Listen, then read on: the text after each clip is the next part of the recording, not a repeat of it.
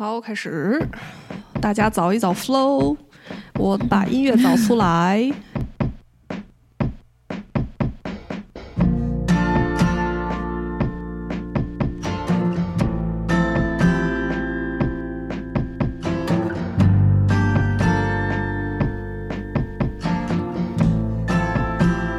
欢迎大家收听艺能电台上海分舵的节目。今天我们是四位主播在，然后是一期没有嘉宾的节目。但是有一位现场的观众，这啊，对，有一个现场观众是我们的老朋友，电台老朋友，之前一直都在给电台那个输出文章的，是那个平面设计师秦哲奇在现场。欢迎欢迎他。对，然后虽然说今天没有嘉宾啊，为什么说没有嘉宾呢？因为叉儿就是我们今天是那个先大家做一下自我介绍吧，我们主播在的，我是君君啊，我是晶晶，我是郑鹏，嗯，我是叉儿。对这个叉儿呢，今天也在。我为什么说他不是嘉宾呢？因为我一直感觉他就不是嘉宾，因为跟我们混太久了，完全没有神秘感。对对，兼职主播了已经是，然后没事儿就过来跟我们鬼混在一起。对，嗯，今天的主题呢，就是想要聊一下，呃，因为正好是上上上周吧，看到那个，呃，也是有台采访了郑鹏的一篇文章，然后看到他那个自己申请的。各种那个励志的历史，就是说这在在自己申请那个出国的时候，自己是怎么去做准备的。所以这期节目呢，我们也想要就是给大家了解聊一下，就是说你在申请学校的时候，然后我们我们都是自己准怎么准备的，然后也给大家一些那个建议。嗯，对，就是。呃，因为趁热打铁嘛，就正好我自己刚刚申请完，然后也可以给大家分享一下整个申请的故事和经历和一些中间的关键节点。嗯，然后因为君君还有 Char 都是都是现在呃都是也经历过这个申请的过程吧，留学申请的过程。就虽然我们的方向可能有不一样，学校可能有不一样，但是可能有很多东西是共性的，所以我们把就其中的一些点，相当于做一个复盘，做一个梳理。就对于那些可能明年要申请、后年要申请，或者是呃对申请学校感兴趣的听众，我觉得对他们能够有一些帮助，然后。可以让大家知道一下这中间的一些过程，而且正好现在这个呃四月份正好是一个比较热的申请，就是大家都在思考这个问题了，所以现在如果听到这期节目的话，应该会给大家有有一点帮助，然后告诉你们怎么去做选择或者怎么做准备。嗯，那我们先聊第一个问题。嗯，第一个呢，第一个呢就是跟大家探讨一下那个时间节点的一个问题。然后我不知道那个我们先进的来吧，因为我申请的时候是二零一零年了。我郑鹏要不要先给大家说一下？可以先讲一下我自己的基本情况，就是我自己是申请交互设计方向的，然后今年申请了九个学校，呃，大部分的学校都要我了，然后有三个学校拒了。然后我的申请时间节点就是整个大概的一个时间线是这样的：我是从去年三四月份的时候决定要申请，然后基本上花了三三个月多去准备语言考试啊这些事情，嗯。然后在差不多七八月份，三个月准备语言考试，对，好像三个月还只是准备，这对郑鹏来说很简单啊。不不不，不是，这很很久啊，三个月还是好像还只是准备托福，然后呃这个托福、GRE 之类的语言考试，我们后面可以单独再说。嗯，那时间节点基本上就是到七八月份的时候，你可能就尽量要把这些考试啊、这些语言啊、这些成绩啊，如果是那个包括在学校念书的话，还有这些学校的考试的一堆事情，就这些东西要。差不多要能够把它就最好啊，理想情况下把它弄好，然后在你剩下的九十月份，然后偏近十一、十二月份的时候去做这个作品集，然后去找老师写推荐信，然后增加实习经历去工作，然后基本上因为我不知道就是其他的项目是怎么样的，但是像交互设计，它大部分的学校都是在十二月底，然后一月头上，一月中旬，有的晚一点的是在二月份。截止，然后这样的话，你尽量确保说自己在截止之前能够。把必须要做的、必须申请材料要递交的那些东西都准备好，觉得时间上面呢是比较稳妥一些的。当然，肯定越早准备越好，对吧？你要是能提早两三年 准备，那更好。因为托福考试、GRE 考试，它的有效期都挺长的嘛。你可以其实，在大四、呃大三的时候，能把它就解决了。后面也不会特别的紧张和仓促。对我，所以我自己的时间安排，我觉得还是蛮久的，因为我是工作之后才决定要再申请的，所以其实某种程度上是相当于专门腾出来 gap 了一年，然后去，这当然属于一边实习工作，然后一边在准备这个考试啊之类的这些东西，嗯，申请的这些事情。所以我是觉得时间留充分一点，然后提早定好自己的这个时间线，比如说我在什么时候要一定要把考试给结束了，我在什么时候一定要把作品集给做出来了，嗯，我在什么时候一定要把学校给选完了。我觉得明确了这个时间线，然后按部就班去走，肯定会比这个到最后两三个月，然后匆匆忙忙去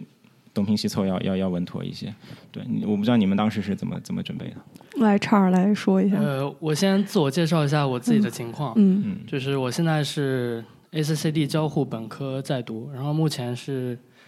也差不多快 gap 一年了吧，然后在上海工作。然后可能你要不要给大家报一下你的年龄？不开玩笑了，开玩笑。我二十一。太拉仇恨了，这个。呃，对，言归正传。呃。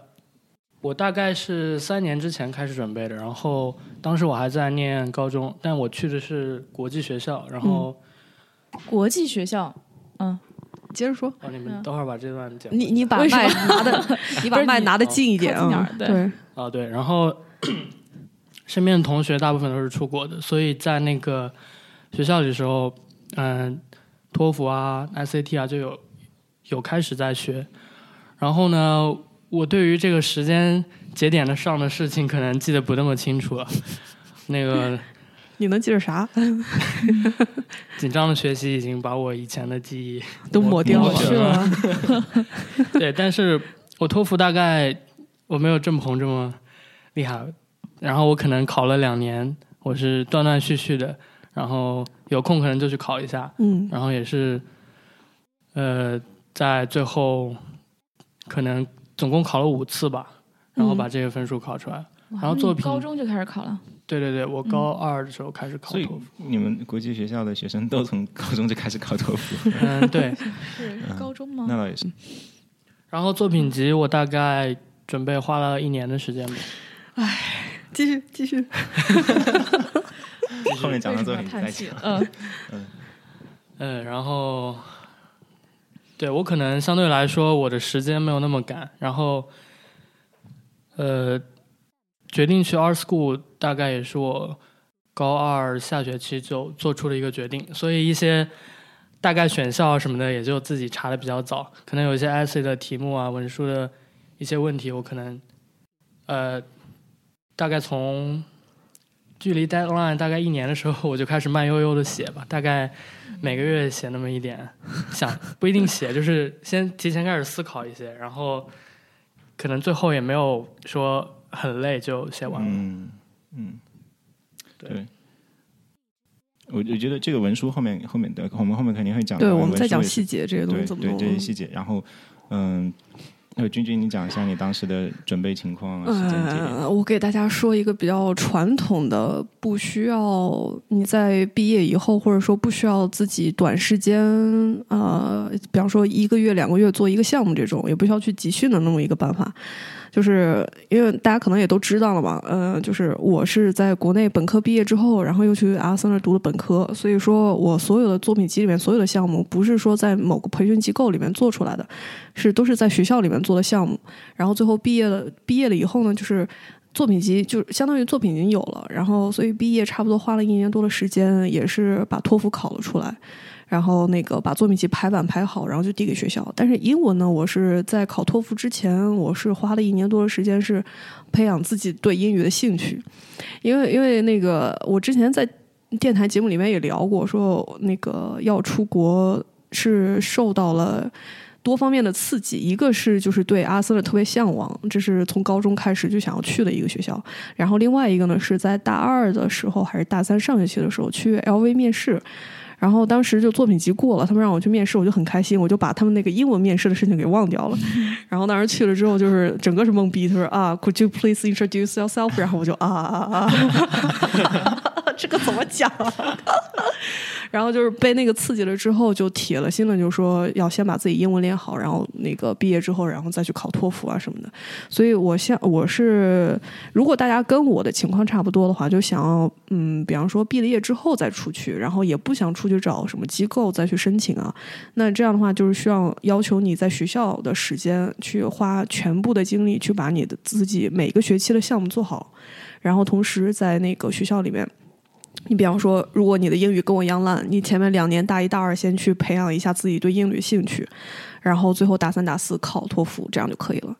嗯嗯，好，嗯，然后你正好讲到说，嗯就是这个事情刺激了你，然后，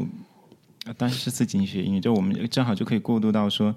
嗯，就为什么要出国？就是你当时出国的动机和你的目的是怎么样子的？嗯，动机，嗯，应该也不能说只有一个动机吧。当时处于这个一个情况呢，就是在我是二零一二零零六年开始上的大学，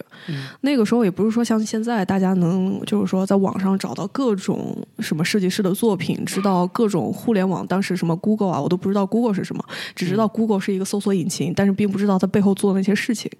然后就相当于资源没有现在那么那么多，然后你也不知道去哪个培训机构去、嗯去做作品集。当时呢是那个嗯，现在你看现在很多那个培训机构帮你做作品集，但是当时那个时候我所了解的，他们能帮你出国的只是一个中介。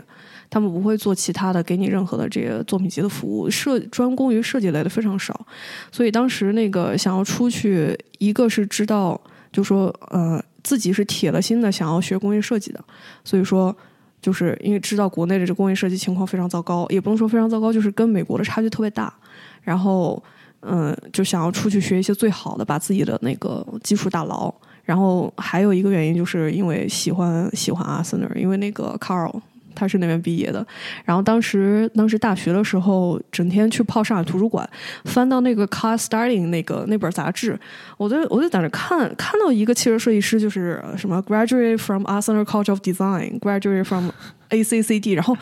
哇，怎么这些人都是阿森纳毕业的？我说我也要去，我也要跟他们，我要跟他们成为校友，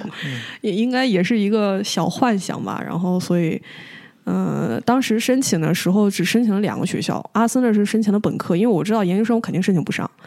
因为研究生他们首先要英文是托福要考到一百，我当时英文特别烂，我只有口语好，我知道英文是考不上，然后同时呢，就是他们研究生偏策略，然后我又想要去扎扎实实的学那个工业设计的基础，所以我就选择了本科，然后另外申请了一个是那个普拉特。的那个工业设计研究生，然后普拉特那边我最后上了 waiting list，然后当时拿 offer 的时候是阿森尔先给了 offer，然后当时想要申请普拉特的原因是因为好朋友他在那个 Parsons 读书，所以我想要去纽约去跟他一起，嗯，所以就选了两个学校，最后阿森尔来了之后就嗯嗯嗯就就他了就他，我要跟那些大神然后成为校友，就就这么一个小幻想，梦想。实现。对梦想实现，嗯。对，然后我可以讲一下，就是我申请为什么要通过申请学校这件事情，因为，嗯，一开始我在大学的专业是国际贸易嘛，国际经济与贸易，所以我自己一直都是商科路线，然后跟设计其实没有任何关系，但是我一直都非常喜欢设计，但是你知道被嗯传统的被家里人设计好的这个路线，嗯。做商科，然后毕业以后工作。然后，但是我突然就觉得那个时候刚好就辞掉了工作，然后就觉得这是一个转折点，是一个新的机会，所以我就觉得，既然你想要迈入就是设计领域了，就是如果通过一个研究生项目，通过一个就重新回学校再去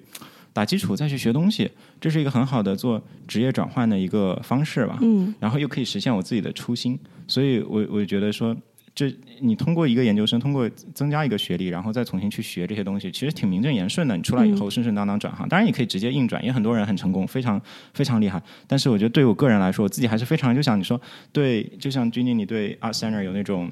就是憧憬吧，对吧？我是觉得我对其实对艺术类院校或者是对学设计的人，我也是很有很有憧憬的。我就觉得，因为以前在初中的时候，甚至想去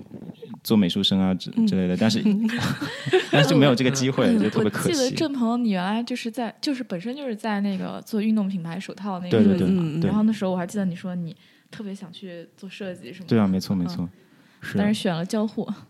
嗯，然后我觉得第二个原因就是因为效率问题，因为对我来讲，一个要就是转行，然后跟设计没有任何任何关系的人，你技术也不行，你的这个阅历也不行，然后你也没有相关的人脉资源。那这种情况下，你为了提高效率，跟自学相比说，不是说自学不可以，或者说不是说在嗯报一个培训班效率太低了是吧构不可以对。但是我会觉得，如果从长远的人生角度和职业发展来考虑的话，我去我去读书，对我来讲，这一年或者是两年的时间，能够接触到的人，能够了解到的东西，然后能够自己做的练习和项目，这个效率是相对来讲会比较高。嗯嗯和自己这个慢慢的摸索相比来讲，然后因为这个不管它的是体系也好，培训的方式也好，还是你自己呃做的东西、经历的东西和周围的人的互动也好，我会觉得这个是更加更加嗯、呃打引号的正统吧。嗯嗯嗯对，所以我在这这一点上面，我觉得对我来讲效率还是非常重要的。嗯第三点就是资源，就是嗯，就也可能说是打引号的一个平台吧，因为去学校可能可以认识很多很多志同道合的人，然嗯，后没错，嗯原来比如说在我的世界里面，就不要说交互了，就是对设计感兴趣的人都不多，因为在商业世界里面，大家都觉得一个很成功的商业，它是靠你的这个生产规模，是靠你生产的效率，你招多少工人，然后你的成本能有压得多低，没错。嗯然后你的客户能够有多大的订单，对吧？但是从设计是完全不一样的方式，大家去同样去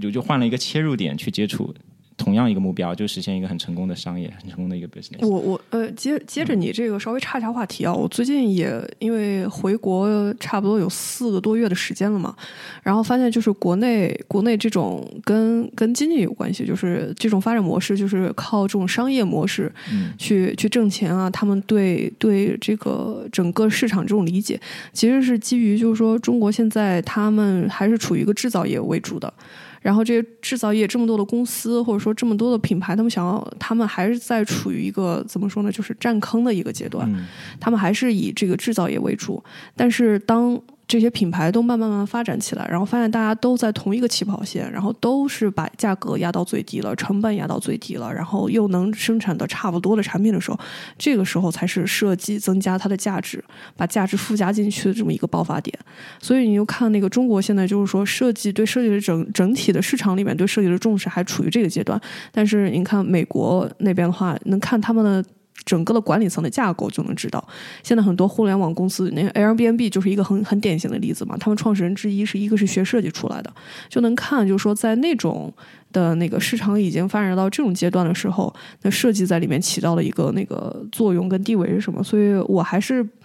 我前两天还在群里说的那就那那个那个词叫什么？悲观的乐观着，就是说虽然说现在感觉在国内的同同学们，特别是我是处在那个实体产业里面，我就看大家都水深火热的，但是有有有很悲观的成分在里面。但是未来就看当大家都在同一个起跑线上，都意识到品牌的重要性的时候，那个地方就是我们可以乐观的去看待一个未来一个发展的一个阶段了。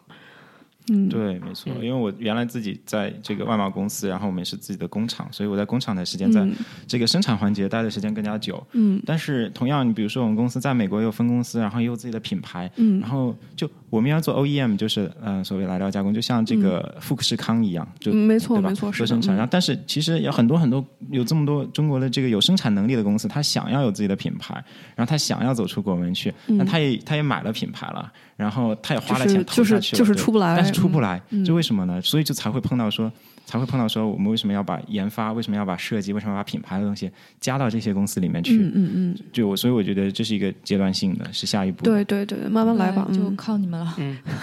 靠你们了。嗯 靠我们。呃但是我我们讲的嗯只是传统的这种生，就是生产型的对，这个行业嘛嗯，嗯还有很多不一样的，就比如创业行业的话，那结构完全是不一样的。没错没错。嗯那郑郑鹏，其实我一直都还想问一个，因为你你有说提到，就是你想要当时你在整个是跳跳职业了，相当于对，转行。完全转行，然后你喜喜欢设计，那为什么就一定是交互设计呢？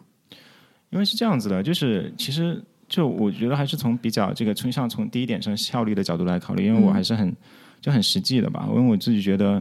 与其比这个工业设计或者是娱乐设计，其实当然我自己也很希望能够像在座诸位一样，对吧？能够我真的没有，就就有很屌炸天的手绘能力，然后能够 我的手绘只会简单的我画图了。因为因为其实其实我也有啊，对吧？就是因为我之前觉得想要转行，其实那个时候这个朦胧的概念说我要转行做设计，然后我买了好多工业设计的书啊，嗯然后天天我就记得那个那个时候还在学校嘛，嗯就我只是对这个东西感兴趣，所以我就买了一堆书放在宿舍里面，然后每天上床以后就从枕头下面拿出一本这个工业设计手绘的书。然后从前面开始翻，一页一页翻，就从最前面的那些一个个结构，然后然后就觉得哇，看这个东西就觉得特别特别的享受。嗯，我会觉得哇，怎么能够有这样的一种方式，能够把自己脑海里面的主意啊，很快的然后实现在一个纸面上。嗯，但我那个时候也没有考虑说它的加工啊、制造啊，或者商业啊，或者更多的东西。手绘只是最简单的地方。嗯，是的，我就我就单纯就被这种形式吧，就对这种表现就已经迷住了。我会觉得呃真的太帅了，更不要说就是嗯，再去比如说再去看原画圈啊，或者是再去看盖设圈的那些东西，我会觉得哇，这个我我会觉得说真是视觉的东西特别美好对最容易最容易吸引人的，刷住别人眼球的，对，是。是的，嗯对，但是当我真正就工作了一年，准备转行的时候，那以后我在我我当时有考虑说，要不要就去学学概念设计算了，嗯嗯去学游戏算了。但是我后来想说，但我始终觉得这东西还是需要训练的吧，嗯还是需要就是手上功夫的吧。那于我来说，在当时的那个时间、还有资源、还有自己的兴趣综合方面来考量的话，我会觉得交互设计啊，或者说是这个用户体验这个领域、这个圈子吧，会比较广一些。然后包括像我申请了很多学校，它招收学生的背景也都是各种各样的，嗯嗯啊，甚至有这个厨师，有这个芭蕾舞演员，嗯就它是一个很跨学科的一个专业，所以又结合到我自己原来本身的这个商科的这个背景，就嗯是综多方面综合考虑下来，我就觉得，嗯，我首先对这东西很有兴趣，嗯第二，它可以不要让我以前的资源和精力给白费掉，嗯第三就是我是觉得它是接受不同背景的学生的，嗯，所以我觉得从就是可实现性和成本角度去考量，我觉得这方向是一个这个比较不错的方向。嗯而且还有一个原因，就是因为我转行之后有有一段时间在一个科技媒体做这个偏平面的那种视觉设计嘛，嗯，就那个时候就接触到很多的这个互联网公司啊，然后才就是。就因为你在，比如说我们平时在新闻上面看这些互联网公司，那你也只是看，但是当你在里面，就特别作为一个媒体，你在参与，天天和这些公司打交道，或者看同事和这些公司的投资人怎么互动，我会觉得说，嗯，这个行业也是很吸引我的，嗯，所以对，所以所以这是多多方面考量的结果，嗯嗯，其其实就是呃，如果说大概的给大家说一下，就是如果大家是一个学设计的，然后想要改行，或者说学另外一个设计，并不是说像郑鹏这样跳的这么厉害的话，其实。在我的概念里面，就是你的改行，并不是说把你前面的东西完全抛除掉，而是说把你前面学到的东西怎么用到你现在这个行业里面。这是这是在这个行业，就像，嗯、比方说像我，我两个本科读的都是工业设计，但是如果我的同学他们有其他背景的话，那他们在另外一个行业里面就是比我强，因为我完全不知道。比方说我的同学很多，他们有可能之前是工程背景的，或者说是一个理工科的背景，然后呢，他们在理解那个，比方说一个产品的一个结构啊，还有制造生产的时候，他们就非常懂。那这块儿的话，我就不懂。其实我觉得，嗯对于这种改行啊，或者说换专业，大家不要说去抵触，你在申请的时候也要去申请。特别是对于研究生，就是国外的很多研究生，他们招的都不是，比方说他们招工业设计研究生或者交互设计研究生，他们招的很多百分之可能有一半儿，或者说更多的这么一个比例，都是其他专业过来的。嗯，呃，有读交互的可以是心理学的，然后读工业设计的可以是，比方说学商科的，都是可以，都是可以去去去改行。对，拿阿森特的交互本科为例的话，嗯呃，我们来读的学生之前有做程序员的，然后有真的是 L A 模模特公司的，嗯，然后还有结婚了以后待业在家的，无所事事的，对对对，就各种家里有个钱去读个阿斯勒是吗？真是。就各种背景的都会有。嗯，那叉儿，你要不要你说一下你当时为什么对，想要申请？聊了一大块儿，绕回来。对，绕回来哈。对我跟他们两位可能有不同的地方，就是我当时三年之前作为一个高中生，我可能是就是自带没有自带任何背景的，可能还处在一个探索的阶段。其实我就记得我当时上学的时候，然后我们那边是有一堂课，就是高中里面有一堂课是叫职业发展规划，然后就是那堂课一个学期里面，老师就会介绍一下啊各种各样的职业啊，大家是做什么的。然后以后工工作的状态是什么样。然后从那个时候，我大概就开始思考我以后，呃，我以后想去学什么，然后我想做一什么样的工作。然后我可能也尝试过很多事情。我在高中的时候，我去那个银行，然后在当时是在大堂里面工作过。然后我还，高中生 高中就去做柜这这合法吗？这 然个后我，我然后有一阵子还特别那个迷恋教老外汉语。然后我在一个机构里面也是隐隐瞒我的年龄，教了一个比我大的学生教那个 HSK 考试，我教了他半年。你长得是挺老成的，嗯 早会少年，嗯，对对对。然后呢，就绕回来，我想学什么。然后其实尝试了那些事情以后，发现，呃，可能都不是我的热情所在。嗯然后另一个方面讲，就是，呃，我长大那个时候正好是我感觉是那个 iPhone 也是起来的那个黄金年龄吧。就是我从四代五代啊什么的。对我从我是从初中开始用那个 3GS 嗯 iPhone 3GS，当时家里我妈每换一个手机，她就把老的那个 iPhone 给我，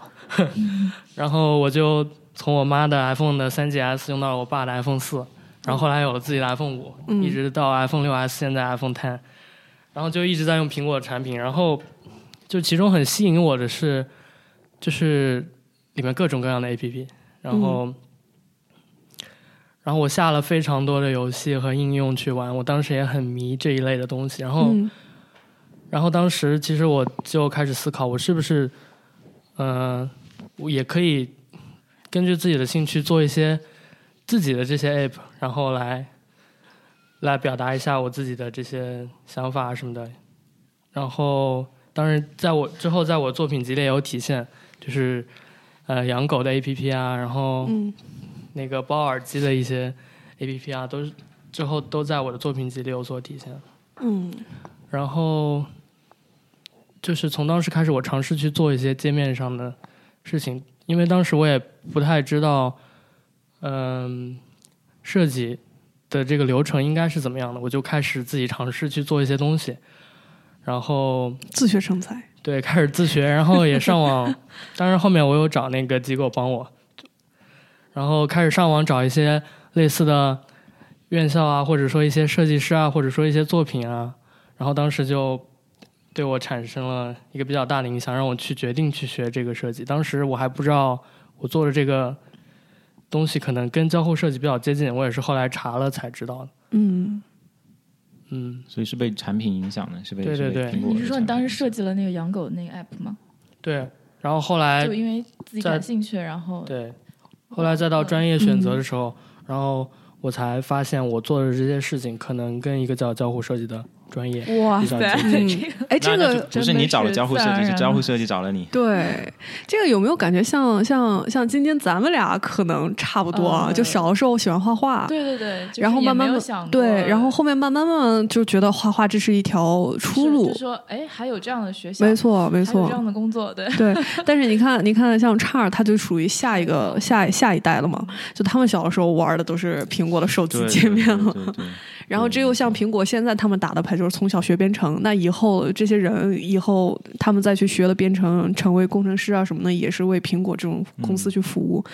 哇，这个这个布局哦，太可怕了。限量，对啊，这相当于就是一个他出了一个产品，然后这个公司传达的这个理念，然后培养了下一代，然后为他们整个的服务去行业，呃，去呃行业去服务。对，哇，对你，你其实就像我，就我们可能小时候苹果的产品没有，但是没有的其实但是你不能不不得不说，就是其他的手机的交互也是交互，但那个时候就是可能因为这产品并没有那么突出，或者让人感受并没有那么那么好，对然后我们就没有这个意识说，哎，这这个体验真不错。我记得，因为我爸是买了 iPhone 初代的，所以真的很早很早的时候就开始用。我那个时候发现 Safari 可以在一个移动设备上面可以那么清晰的看网页，然后可以放大，可以缩小。我觉得那那个时候。对我的体验会觉得哇，电脑原来真的可以放在手机这么小的一个东西里面。嗯，这个这个就可能看清楚，就是说，呃，这每一代的这个发展，你看像叉这个年纪的话，就受苹果影响。然后像我记得我我当时选工业设计，还有一个原因是当时初中、高中用索尼的东西。然后还有那个当时诺基亚，这当时真的是纯工业世界，索尼诺基亚没有什么交互的东西嘛。是然后到了高中学，我是在美术学校，然后当时那个就就哇，这个画索尼的这个产品手绘好酷啊！然后到了大学之后，跟我的室友那个好朋友去 Parsons 那个朋友，我写了一个一张一张条，还按了手印儿。我说以后我要进索尼工作，然后等我毕了业之后，然后再去阿森那儿出来之后，索尼已经不太行了。就索尼就已经这样了，时过境迁。真的是时过境迁啊，这不一样了。嗯好，那我那我们讲，我们讲回来，嗯对，讲回来讲这个申请学校要准备的一些事情和东西吧，嗯比较具体的一点。首先，我觉得第一个，嗯，可能我们先讲选校吧，因嗯为我觉得一切都是在你想，就比如说我们定了方向，然后下一步就是我们来看有什么学校你想要去的，对吧？嗯学学学校做，呃，我讲我自己的例子，比如说从交互设计领域来看，你有两种方案，一种是去综合类的学校，去大 U，嗯另外一种呢，去这个艺术类学校。然后我是两种都有申请，我一共申请了这个九个学校嘛，然后其中有两所就是 CCA 和 Pratt，他们都是艺术类学院，然后剩下的一些学校都是综合性学校。我我其实自己就像我前面说的，因为我对就是对对做艺术的人，对做做设计的人还是有这种憧憬和向往的，嗯，所以嗯我还是会就是带着升升两所这个艺术类的学校，因为我知道自己的背景首先不是艺术出身的，然后再加上你自己的上课背景，所以好像综合性的学校可能从这个概率上面会更加适合我一点。然后包括学校的氛围，然后包括这个学校的地理位置，包括这个虽然说。嗯，这两者没有孰优孰劣吧？就像这个国内这些学校的对学美术专业和这个美院的学生一样，就没有孰优孰劣之分。但是我是从自己的角度去考虑说，你比如说在什么样的城市啊，或者是学校的这个综合民生啊，或者是回国之后工作啊，或者是嗯找工作各方面的情况来来选择的。然后就非常可惜的就是 ACCD 没有研究生的交互设计专业，有一个 media design，对嗯对对，media design practice，但是它和就是我们所谓打引号这个狭义的这个交互呃设计不太一样还是有点区别。本科有的对，嗯所以所以我自己把当时把自己的目标还是定在这个比较这个所谓传统的这个交互设计领域吧，就因为。我当时是这样，我选校我在网上搜，先搜了，因为我自己没有找任何的中介，没有找任何的培训，所以我只能靠自己。嗯那我在网上找了九十二个跟交互有一点沾边的项目，我都把它拿过来。对，有一个要要跳出来说一下，就是国家的问题。因为嗯有很多人他可能想要去香港，想要去欧洲，想要去英国，或者是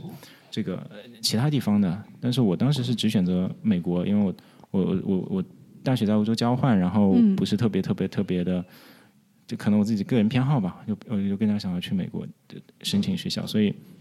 我当时把美国只要跟交互稍微有点关系的项目全都列出来，最后列在一张表格上，一共有九十二个。嗯嗯，然后因为网上它很多人会有很多的排名啊，会有很多的表格啊，但是因为交互设计呢，跟其他设计领域相比，它相对来讲还是比较新，所以它并没有那么那么多成熟的现成的资料拿去直接可以参考的，所以我就是相当于把各家资料东拼西凑，最后整出一个自己的版本，然后拿到九十二个学校，把它里面进行划分，因为有的交互它是在计算机学院下面，有的交互它是这个偏设计的，在设计学院下面，然后有的交互它可能是这个比较偏心理学的，所以都有各有侧重，然后有的是偏商业的，我就把它们按照这种类型给它挑出来，然后对应的打了类似于二十七个标签吧，就嗯，所谓的是很适合做交互。对吧？对吧？因为逻辑性很强，就是比较笨的一个嗯办法嘛，就是就是比较笨的一个办法，就是它就我把这些项目对应的这些信息，它是一年还是两年呢？它是不是嗯 STEM？、嗯它在什么地方？它要多少钱？然后它的校友都去哪里了？就先把自己能够做到的这个能够收集到的信息都把它列出来，然后根据我最后自己，比如说。呃，我希望这项目是一个 STEM 的项目，然后我希望可能是一年或者是两年的，然后我希望它，比如说，嗯，综合排名或者是这个专业排名都并不是太太差太差。那根据这个筛选条件，最后自己定出十个左右比较适合自己的学校，然后再去做投递，再去做申请，是这样子的。嗯，因为对我来说，我可能就没有一个像，也许 ACCD 是哈，呃，但但另外就是没有什么机会去接触到说，嗯、国外的这些设计类院校或者是这个交互专业方面的老师啊，或者人呐、或者同学啊，所以当时其实是没有什么特别特别好的这个参考依据的。嗯，就不是会先，比如说我特别想去 ACCD，然后我就认准这个学校，就嗯通过这学校再开始了解申请，了解这个专业，了解考研究生这件事情。嗯，所以是是类似于有点倒推的。嗯，香港有好的那个交互专业的学校，香港理工对吧嗯对对 AU 对，差呢？差是当时是怎么选择学校的？对，当时我可能我可能也是从大范围的先看有哪些学校有交互的这样一个项目，然后当时是大优和艺术院校我都去看了，然后到准备之前呢，我也是跟一些可能之前在大优里面学这些项目的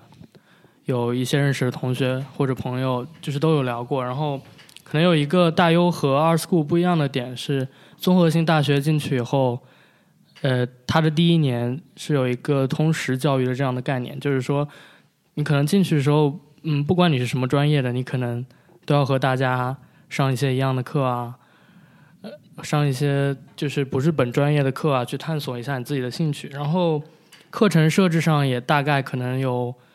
三分之一或者三分之二这样的样子，是不是本专业的课的？所以，但是当时换做我来说，就是。呃，我的目标还是比较明确的，就是我想去学这个东西，然后我就把目光目光瞄准了，可能是就是有交互项目的艺术学校，然后是大概六所的样子，嗯，然后我也只申了六所学校，嗯，然后因为你看现在像我进 ACCD 的话，嗯，就没有一个什么嗯通识第一年通识教育的概念，我可能第一年。第一个学期进去，我就是对我就是学这个课。我觉得，所以说对目标比较明确的同学来说，我觉得 R School 是一个不错的选择。但是，对于那些你可能还有犹豫，对别的一些专业、别别人在做的事情，还有想要了解、有向往的话，可能大优会比较适合你。就是说，除了本专业的课程以外，你还可以去探索一下别的专业啊，别的人在做些什么。嗯，对，阿森是技校了，对我直接进技校了，对，是就直接进技校了，美国蓝翔。不过我也有见，就是那种就真的是冲学校去的人，就他把比如说前 top 十的学校排下来，他一家一家去找那个学校的学院下面有什么专业，他觉得自己能够去升的专业，也有这种就是就是为了学校然后就放弃专业的这样的人，嗯，哦，还有这样呢，对对对，那他准备作品集该怎么准备呢？不不一定是就是艺术类，它是那种就比如说我一定要去 Harvard，然后就看有什么项目我能够有有的有的有的有的，对对对对对，没错，嗯。然后我们讲下面一个就是，比如说你学校定了，然后你方向也定了之后，你可能具体要开始落实的这个准备工作了。嗯。那首先肯定逃不过的就是你学校里面的这个课业。嗯，如果说从研究生的角度来讲，大学的这个 GPA，嗯，在学校里面的分数，当然我自己的经历是我已经毕业了，所以我的这个 GPA 已经定在那里了，就没办法动了。嗯。嗯，其实也不高。啊，我 GPA 就是三点四左右，嗯，跟其他申请这个领域里面的人来比，那比较相对来讲是比较低的了。所以，就我那个时候考虑说，我能改变的那只有剩下两个东西了，就是这个 GRE 和这个托福。嗯，这要分啊，是郑鹏他是申请研究生，但你如果申请本科的话，是不需要那个 GRE。对对对，对，呃，但是那样要考 SAT 的吧？呃，不需要，艺术类的学校不需要考 SAT，托福分数就就可以了。Art School 的话，只有罗德岛一家比较特别，要考 SAT 是吗？OK，嗯，哎，对，这也是就是同样道理，就像艺术类的这个交互的这个很多学校，Art School 好像不太需要 GRE 成绩，对吧？不需要。嗯，然后有的综合类学校现在的趋势也就好像是慢慢越来越少需要这个 GRE 了。嗯嗯，因为有好几家很棒的这个大 U，他们也开始不需要 GRE 了，做做交互的话，但是因为嗯，我自己想去的学校。那还是需要，那我还是得考。嗯嗯。然后这个当时也是准备了两三个月时间，比较紧锣密鼓的准备。然后我当时觉得，就考试这个东西，可能单独拉出来都是可以做一期很长的节目。市面上有无数的培训机构和重点在做这些事情。是的。但是我是觉得，就是呃，学英语更重要的一个东西就是英语，就像你说的，它是一个这个嗯交流的工具嘛。嗯。它是一个的工具。对对对，我觉得就这可能不是一个目的了，这可能只是一个。一个起点，一个门槛了。对，因为像我自己现在在实习，然后公司里面就。日常的交流语言都是用英文，然后然后我就会发现说，那其实是一个你二十四小不是不叫二十四小时吧，但你上班时时刻刻你都是在进入口语考试的那个状态。对对。所以很多人可能觉得说，哎呀，我这口语考试到底是二十六分呢，还是二十七分呢？好不容易迈上一分，是不是二十六分就已经一定可以上这个学校了？没有。其实根本就 根本就不存在，就是托福即使是口语满分也不够用，因为我们毕竟不是母语者。对对，所以我就从一开始的心态上面就可以把这个。基本的范式给它改过来，就觉得说你一定要把英语学到一个你可以日常交流、可以去充分顺畅的表达自己的程度。对对，因为就是你在学校里面，特别是做设计，表达实在是太重要了嘛，对吧？嗯，对，包括我现在如果在公司里的话，我的这个客户是外国人的话，你不仅仅交流要用英文，你所有的报告也要用英文写。对。这个特别是去出国读书的时候，呃，像别的学校那个 presentation 我不太清楚，但像阿森纳的话，是每一堂课每个礼拜都需要做 presentation，然后也就相当于你要把你做的东西打印出来，贴到墙上有一个视觉的呈现，同时你还要做一个 vocal pres 呃 presentation，然后要告诉，其其实就相当于你的老师跟你的同学都是你的客户，然后你在你是以一个设计师的你自己带一个 team 这种一种一种形式给给大家做一个每、每周的一个工作汇报，对，就这个样子。所以说，呃，英文不是说你一定要达到呃就考满分啊什么，就像郑鹏说的，就是但是一定要可以去跟他们沟通。嗯但是这个我也就是说不要让大家特别紧张的一个原因是，呃，因为可能不像郑鹏这种学霸级的啊一个说说一点，就是像像因为交互设计，比如说华盛顿大学或者卡耐基梅隆大学，他对口语有专门的要求，嗯你必须在嗯二十六分、二十五分以上。阿森纳也有的他都嗯不看，所，以就是吗？阿森纳有有口语要求的，嗯嗯，所以很多人就会为这个就会被这一个坎给难住，然后嗯反复考、反复考、反复考，然后一定得迈过这个东西的这种感觉。但也肯定是不同的专业，肯定会是不同的要求。嗯，但是我我要跟大家提一句的是，那个我到阿森纳之后做 presentation 呢，有一个老师讲的，对我其实还挺震撼的，因为就是当时呃班里很多差不多百分之六十都是外国学生，嗯，呃，我所说的外国学生是中国人、韩国人和日本人这种，就是不非美国人、分非英语母语的这种同学。阿森。纳的亚裔非常对多，是的，然后老师呢就说，呃，你英语不好没有关系，没有人会嘲笑你，因为大家都知道你的这个英语不是母语，所以说你只要敢说出来，你就成功了，也不要去考虑其他人的问题，因为这就不是不不是你的母语，你说的不好这是没有问题的，但你说的好，那可能就是你之前经过这样训练，所以就是说他就鼓励大家，嗯，不要害怕，就是说你想要说的东西，你你你比方说你要说什么东西，但是嗯碍于自己觉得自己英文不好，你就不敢讲，这是不可以的，不允许的。你英文不好，你也要讲，必须要说出来，现在是不是还有专门的一堂课，就是教你 presentation，一直都有，一直都有？，对，一直都有。嗯，我得上一上。你那就是考不过的，要像郑鹏一样去找一个公司实习，给自己找一个环境。嗯呃，这个还教给大家一个办法，因为很多人问过我说怎么学口语啊什么的，怎么训练自己。嗯就一个比较简单的办法，就是当时我跟我那个好朋友，我们俩都在准备出国嘛，我们俩特别二逼的，特别啊，我他应该听不到这节目，啊，特别二逼，特别不要脸的，我们俩在。从早上一睁眼见面开始聊天，全都是用英文。两个中国人出去逛街、出去吃饭，全都是用英文交流。你思考的时候也用英文交流，就把自己强迫自己在一个英文的环境下面用英文去思考，这样的话是最快的，而不是说你去看了一篇什么文章，你做了一个什么题，嗯，你用英文思考，这个是比较快的一种办法。嗯，嗯找一个搭子，对，找个搭子，嗯，没有搭子的话就自自言自语。也不用管别人怎么看你，你就自己玩就好了。你大不了就说我化妆自己是韩国人、日本人，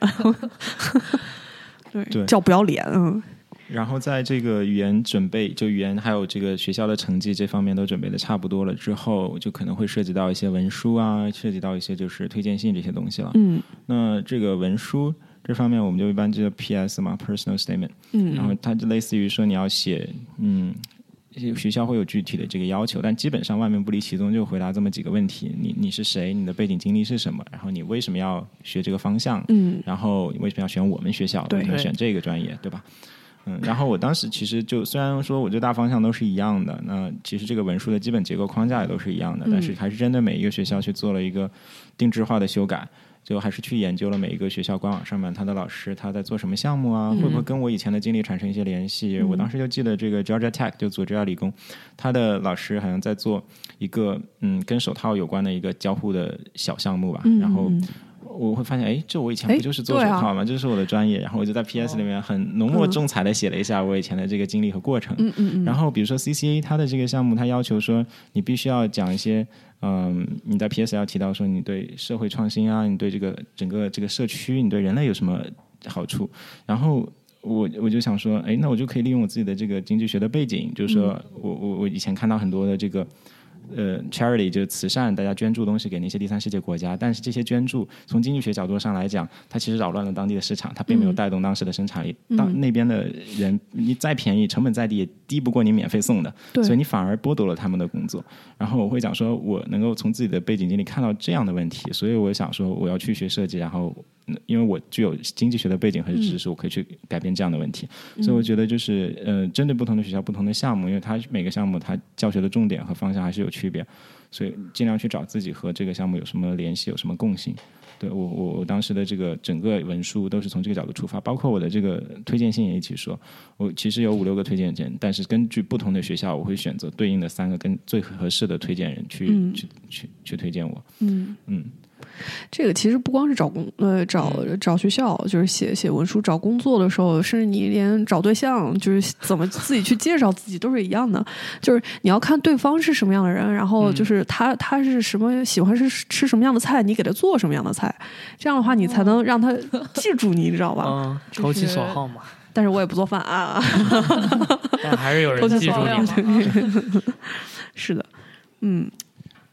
这个这个其实相当于在工作情况下的话，也会看你。你虽然说你现在是一个学生，然后你现在要准备申请，你要写 P.S.，然后要呃，就是说知道知道这个学校喜欢什么样的学生，他们侧重点在哪。你等着，就是比方说你进到工作里边一样的，你工作里面你要知道，就是说你的客户他们要做什么东西，然后他们要抓什么样的人群，你再去给他们做用户调研的时候，也需要一样的东西。你需要知道他们的用户喜欢什么。所以说，大家如果说接一些经历多了，就可以回去看，中间有很多的东西都是相似的。对对对，但是包括在国外找工作的话，一样的，你每个公司都要为他写专门的 cover letter。对对，没错。为什么是我们公司？然后你是谁？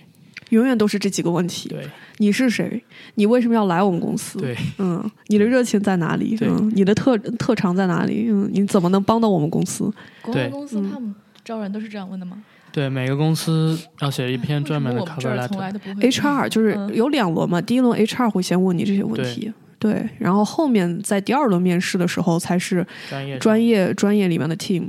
呃，design team 来面。其实也有很多，就是国内国外都是 HR 先看你的作品集啊什么的。你如果不能过 HR 这一关的话，你就算再优秀，design team 也不会接触到你。对，嗯，就虽然说投其所好这一方面，但是我我们有时候也从反方面角度来。讲一下，就是因为我觉得学校为什么要问你这问题？就他真的想要知道你是谁，他真的想要知道你的故事。所以我觉得，如果真的是就是如果要申请的人，他把自己的这个经历改到面目全非，真的去硬贴合学校的这个偏好需求，就根本就不是很好的选择。嗯，因为后面我等会还要讲到，就是有面试这个环节，有很多东西你可能在文书上面，嗯，你是刻意改了自己的这个过程经历、心路历程，或者是中介帮你，甚至是编造的。嗯但是你真的碰到。面试，你真的碰到入学，就最后还是会面对的。我觉得一切的前提基础就是你自己还是你，你还是喜欢这专业，你还是正视你的经历。嗯，我觉得在这个基础上面再去根据学校的需求去。呃，这样举个例子来说一下，郑鹏跟大家说的这个点啊，就是比方说你有十个技能，然后这个学校呢，他们看中其中三个，那你就把你这十个技能的其中三个挑出来，着重的去描述。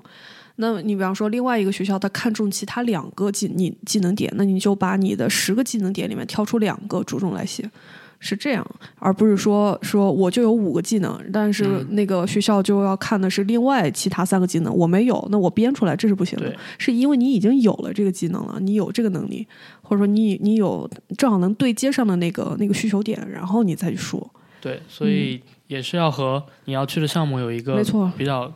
详尽的了解，对对对，嗯，那那然后我们再讲一下申请中必不可少另外一件东西吧。那虽然不一定是必不可少的，因为我自己做交互设计，呃，很多人是没有作品集就申请的。他是比如心理学背景的，他比如说文学背景的，那他肯定是没有办法做一个什么传统意义上的这个作品集作品集出来。对，那包括我自己在申请的时候，因为我自己认准了这个商科背景和设计没有任何交集，那我作品集方面是战略性放弃的，因为对我来说。呃，我把同样的精力可能花在提升自己其他方面的实力，提在实习，在这个成绩上面，可能帮助会更加大一些。因为毕竟我很多同样的跟我一起申请的人，他们也是没有作品集的。嗯嗯嗯。然后，但艺术类学校呢，肯定是要的，而且 CCA、Pride 这些学校也非常重作品集。嗯。所以我虽然就是战略性放弃了，就是在上面花的时间相对少一点，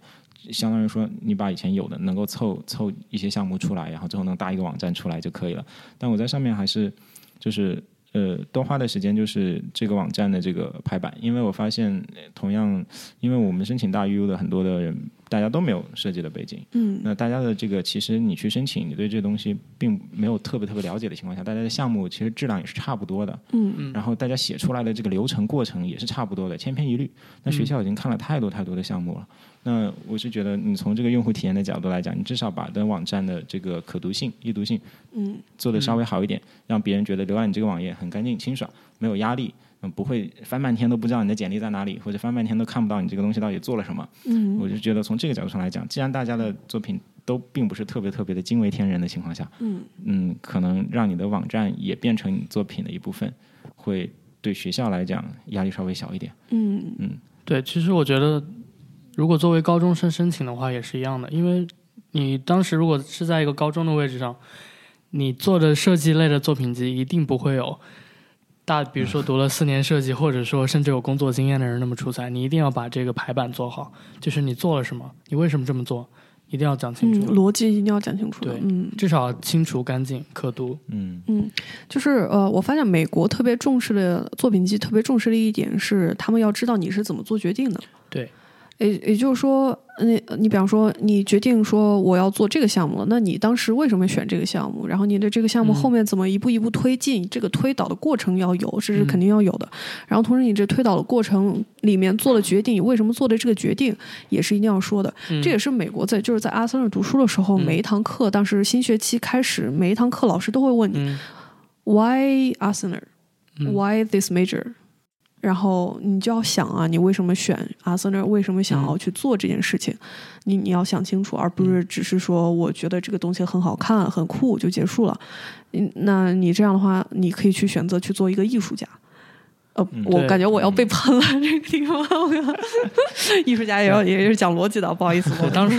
可以分享一个小小插曲，就是我当时申请的时候，因为我当时我确实是不知道什么是 design thinking，嗯然后包括现在我在做的一些你用户界面的迭代啊这样的概念，我都是不清楚的。然后其实我当时申请的时候，递交完第一次作品集以后，他们有他们没有给我 offer，他们说 hold on，就是让我把那个、你设计的 decision making 的过程，嗯，然后你为什么这么做？嗯，这就 design thinking 啊。要展现出来。对对，当时因为想一想，我之前只上过什么美术课，我也不是，对我也没有接触过太多的设计，所以我当时是有在发邮件去解释一些我的做设计的一些为什么，包括中间的一些过程，然后后续才拿到了 offer。就是说，如果近年来申请人也越来越多了，就就是说，如果可以的话，一定要把就可以去了解一下 design thinking，然后看一看交互来讲的话，看一看 about face about face about face，、重要的书说三遍，就是我们进学校以后也会去学的，甚至对于这本书在 studio 课里面我们会有 quiz，嗯嗯嗯，就是你做项目要考试的对这本嗯书真的是作为交互的学生来讲，是一本非常非常重要的书。嗯嗯，嗯对，所以绕回来做作品集的时候，尽要不然你怎么做决定的？写清楚尽量去。了解一下 design thinking 是什么，然后把你做决定以及每一次转变都表现出来。嗯，然后我觉得还就讲到作品集的，还有一个问题，应该会很多人会就是想要问的，就是他需不需要找中介，或者嗯需不需要找机构，然后找哪一家？因为我自己是没有找，但我嗯个人对这个事情的观点是这样的，呃，我是觉得它就像游戏里面的一个高级道具一样，就是。嗯，你用它，它可能会帮助到你，可能会给你提供一些便利，但是你当然相应的，你肯定要要付出一些成本。嗯对，但我自己就处于我自己个人的情况，我是没有找。然后，但我因为我知道，就是比如说俊俊，你也有帮别人辅导这个作品集经历，嗯嗯嗯我觉得可以从另一个角度去去切这个问题。嗯，呃，一般都是这样的，就是像像我一样，就是说四年读完了之后再去申请的时候，你这样的话，你在学校里面的东西已经很多了，你你然后自比较自律的话，然后你有自己每一个时间节点。然后你知道这个时间必须要完成什么事情，你不需要别人去督促你，那你可以不去找中介。然后你又知道，比方比方说你要作品要怎么呈现，然后把逻辑讲清楚，这些什么都是 OK 的。但是比方说，嗯，这样，找找到我的有很多，比方说就是高中生，然后大一大大一大二他们就开始准备要出国的，他们就是你想这个阶段，他们根本也没有什么比较完整的项目，或者说在学校里面做的项目都是只是最后一个结果，前面的所有的 process 都没有。对那这样的话，就是我比较推荐你，就是说在自己去自学补这一块儿的话，要花很多时间的情况下，呃，如果有精力，就是金钱上不是很受制约的话，可以去找一些好的中介，去找一些好的导师去带带你。这样的话会给很给你省时间，起码能给你花，就是先花个几个月的时间，帮你把完整的一个作品集的一个流程梳理清楚，并且告诉你为什么你要去做。一定要解释清楚，就是说为什么一步一步推导出来，一定要理解。这样的话，你后面嗯不需要这个老师，后面自己把你自己的作品完善。你在做东西的时候，知道每一步你该做什么，并且怎么去做，这样就可以了。嗯，所以我还是觉得是要看人，并不是说每个人都都需要去找作品，呃，都去找机构。嗯因为我知道的那个电台四，呃，那个台长彬彬 M 二，我们都没有找过嗯作品集结构，都没有培训过，就是因为那个在大学读完了之后有东西，然后整理出来之后。就就就去那个申请学校就可以了，但是但是一般什么样的情况下会去找的比较多？就是像我刚才说的，高中毕业、高中，然后他们不太懂的，然后或者说大一、大二开始准备，接触比较早，在学校里面学不到东西的，或者说是你如果是大学四年本科毕业直接去申请研究生的，但是你又不是说跨专业。跨，嗯，但是又不是跨专业，哦，它有可能很多情况下就是你不跨专业，你研究生这申请不上，是因为研究生的时候，他们经常是需要看你有没有其他专专业的背景。嗯。你没有其他专业背景的话，你是不是在这个行业里面有过几年的工作经验？嗯。然后你，然后他们就会会质疑你刚刚本科毕业为什么要来读研究生？你没有去工作，你来读研究生，你的目的是什么？他们就想你是不是只是要拿一个呃文凭啊，或者说你没有一个工作上的一个沉淀，你不了解这个行业，不知道拿工业设计来讲，你不知道这个这个产品怎么生产制造，你都没有一个作品面试，或者说你对整个行业都不了解，你来读研究生，我就呃学校没办法提供给你一些策略上嗯。更高角度的一些那个呃教育的一些资源，他们理解不了。这样，嗯。对，没错。就以我个人就是以交互这个方向的角度来讲，的确就是因为有看到以去以前的一些数据，就申请这个方向这个专业的人越来越多，嗯，然后他的相应申请的标准录取标准也越来越高，然对。后现在越来越多的就是有工作经验的人，甚至是一些大厂国内的这些很棒的互联网公司里面的人，他们去去来申请，那嗯。么跟应届毕业生刚毕业，呃，可能作品也比较。青涩的程程度，或者是完全转行跳跳专业的人来讲，相比他们肯定会有更多的这个在作品集也好，在 PS 也好，在个人经历，甚至在面试的过程，都会有更多的这个心得和和和这个学校能够有共鸣吧，嗯所以他们的嗯竞争力也会也会强一些。但是我会觉得，就是说，也是看人吧。如果比如说，看人的，因为有很多应届的人，他还是要申请嘛，没错，嗯。那如果说你比如说你同样的数据情况下，你 gap 一年，你去工作，你觉得能够对你的这个整个申请材料提升的并没有那么多的话，其实也没有必要真的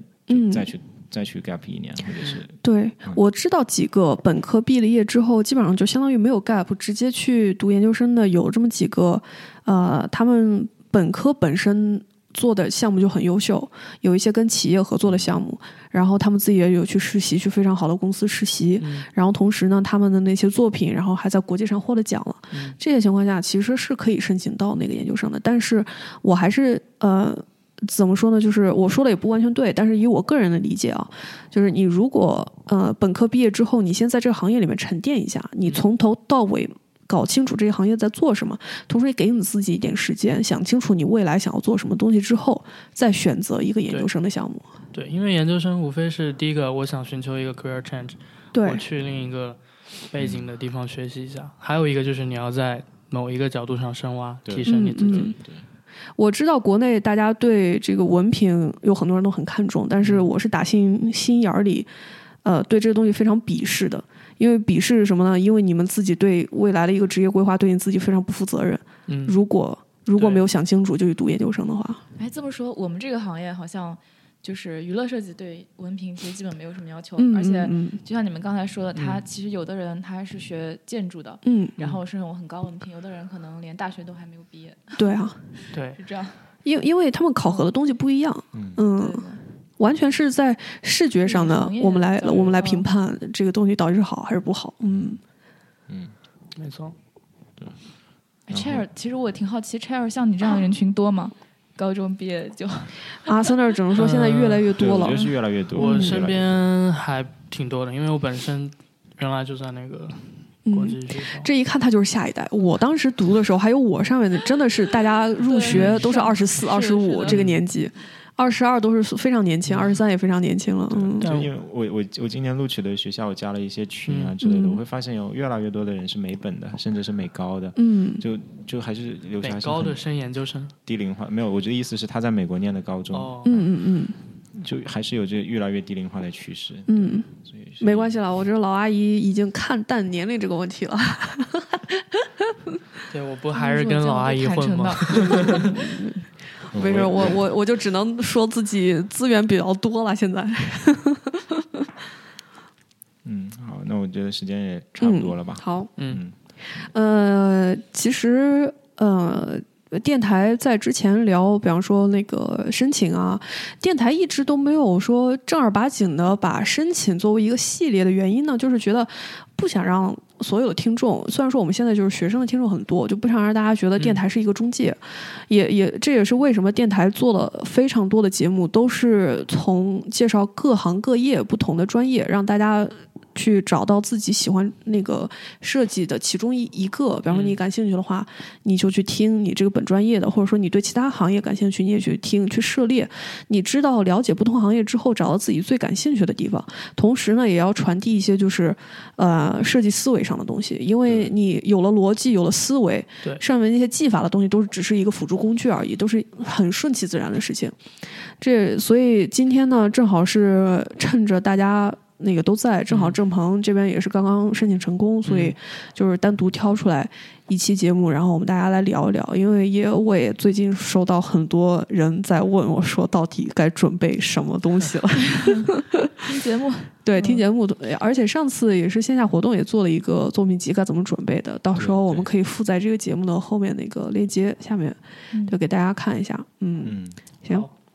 好，那就祝大家今年申请，赶紧把什么时间点 该完成什么事儿赶紧弄完，然后就申请成功。嗯，嗯，嗯，好，可以开始准备起来了。我们要不要预告三周年的事情？哦，对，呃，先预告一下啊，那个电台在在五月六号下个月，然后电台是二零一五年五月四号发的第一期节目。是那个是相当于是五四青年节，我们代表一种积极向上，然后要做到非常的诡异不一样的那种异能电台，所以？呃，应该是 M 二跟台长拍大腿想出来的，应该是他俩。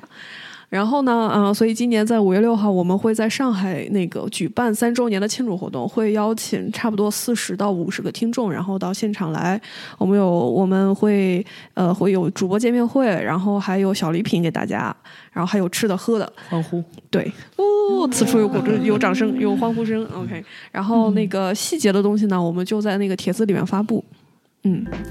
好，那就这样子。好好，谢谢大家，谢谢大家拜谢谢大家。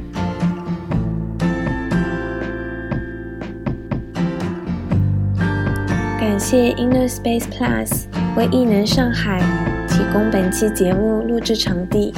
Inner Space Plus 是一个全要素一站式创业社区，满足创业者办公、成长、交流、生活等全方位的需求。